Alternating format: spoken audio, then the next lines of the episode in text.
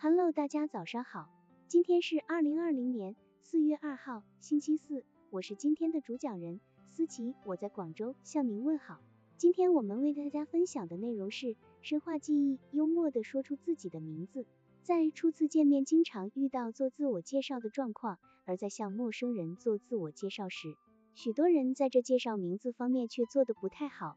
在介绍时，只是简单的报出自己的姓名，我姓程，叫程程，自以为介绍已经完成。然而这样的介绍肯定算不上有技巧，也许只过了三五分钟，别人已经把他的姓名忘得一干二净，这样也就无法给别人留下深刻的第一印象。幽默则是淡化记忆的克星，幽默的谈吐，幽默的睿智，能够让他人牢记你的名字，长时间关注于你的气质。风度与涵养，因此在社交场合，一个幽默的自我介绍，如同一次令人刻骨铭心的广告。幽默的自我介绍可以让他人在最短的时间内留下最深刻的印象，为进一步的交往打下良好的基础。然而，一段幽默的自我介绍，首先应该从介绍自己的名字开始，请幽默的说出自己的名字。那么，一次成功的交际之旅。将会让你收获颇丰。一个人的姓名往往拥有丰富的文化积淀，或折射凝重的史实，或反映时代的乐章，或寄予双亲对子女的殷切厚望。因此，推演姓名的幽默能令人对你印象深刻，有时也会令人动情。为强化你在社交中的特色与潜能，特此列举出以下几种对姓名的幽默介绍法：一、利用名人式幽默，在新生见面会上，黛玉做自我介绍时。风趣的说，大家都很熟悉《红楼梦》里多愁善感的林黛玉吧？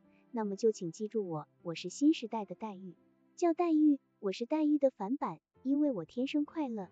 利用和名人的名字相近的方式来幽默的介绍自己的名字，关键注意所选的名人是大家所熟悉的，否则就收不到最终的幽默效果。二、利用谐音式幽默，朱伟慧在一次自我介绍中曾经这样幽默的说。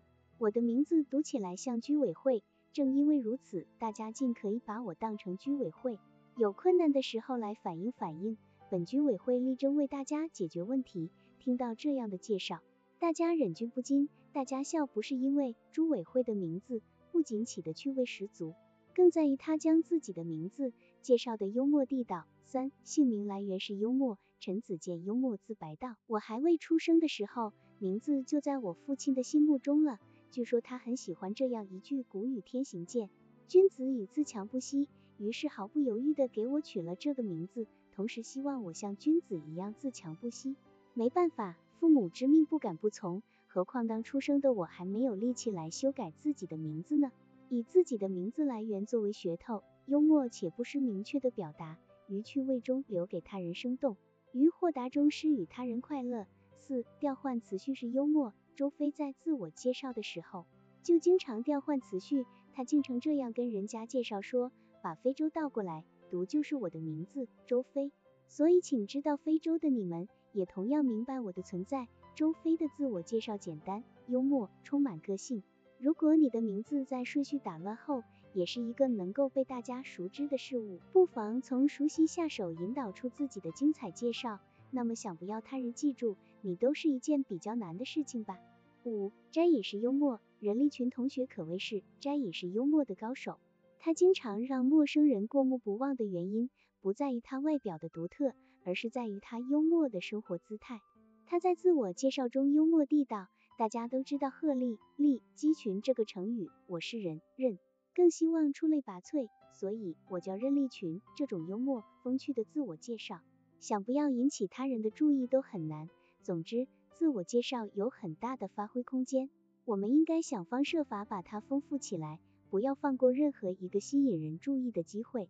好了，以上知识就是我们今天所分享的内容。如果你也觉得文章对你有所帮助，那么请订阅本专辑，让我们偷偷的学习，一起进步吧。